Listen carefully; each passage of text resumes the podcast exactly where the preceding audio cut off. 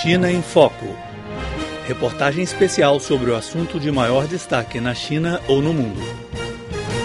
Esta semana, o vice-presidente do Brasil, Michel Temer, concedeu uma entrevista exclusiva para a Rádio Internacional da China. O assunto principal foi a cúpula dos BRICS, a ser realizada em julho no Brasil. Segundo ele, o mecanismo tem um futuro brilhante. O vice-presidente espera que o encontro concretize o plano de criação do Banco de Desenvolvimento dos BRICS. A sexta edição do Encontro dos Líderes do Bloco será realizada em Fortaleza, cidade do nordeste do país. Na edição passada, os líderes decidiram estabelecer o Banco de Desenvolvimento dos BRICS, que vai oferecer mais uma solução para os membros do grupo quando estes encontrarem problemas financeiros. A preparação para a criação da nova entidade vem sendo feita desde então. Michel Temer acredita que a ideia pode ser consolidada em Fortaleza.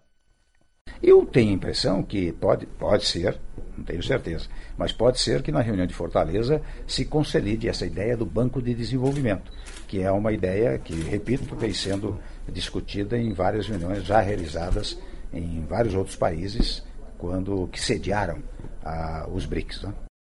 O conceito de BRIC foi lançado em 2001 por Jim O'Neill, ex-presidente do grupo Goldman Sachs. Em 2009, o primeiro encontro dos líderes do grupo foi realizado na Rússia. No ano seguinte, a África do Sul entrou também no bloco. Nos últimos dez anos, os BRICS se desenvolveram de um conceito econômico para um fórum de cooperação econômica.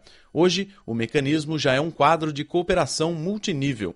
A organização tem alcançado vários êxitos de cooperações pragmáticas. Para Michel Temer, o mecanismo está politicamente consolidado.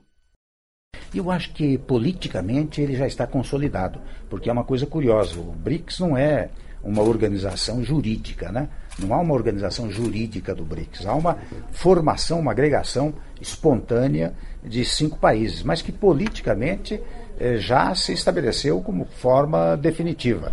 E isto ajuda muito até nas relações internacionais, que muitas e muitas vezes na ONU, por exemplo, a ideia de uma conjugação de esforços entre esses países facilita uma decisão conjunta desses mesmos países. Né? Eu acho que consolidado politicamente, ele vai se consolidando cada vez mais na medida que esses países façam trocas eh, comerciais entre si.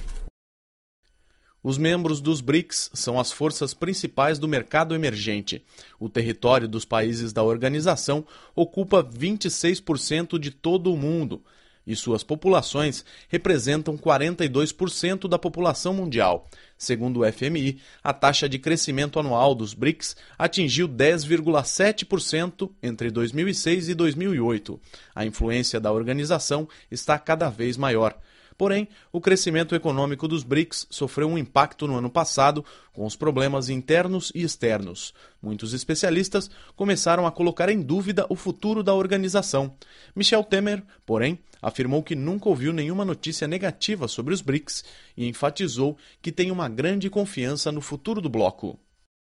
Eu falo bem dos BRICS. Você sabe que eu tenho estado em vários foros internacionais, um deles, dois deles até em Nova York tratando precisamente da questão dos BRICS. E nessa oportunidade eh, eu pude eh, verificar ou divulgar os benefícios que os BRICS, os vários países integrantes, têm tido reciprocamente eh, por força dessa relação. Né? Eu acho que quem, quem fala mal, eu não, eu não tenho notícia disso, mas quem fala mal é porque não conhece, digamos, a, a atuação interna destes estados que se associaram.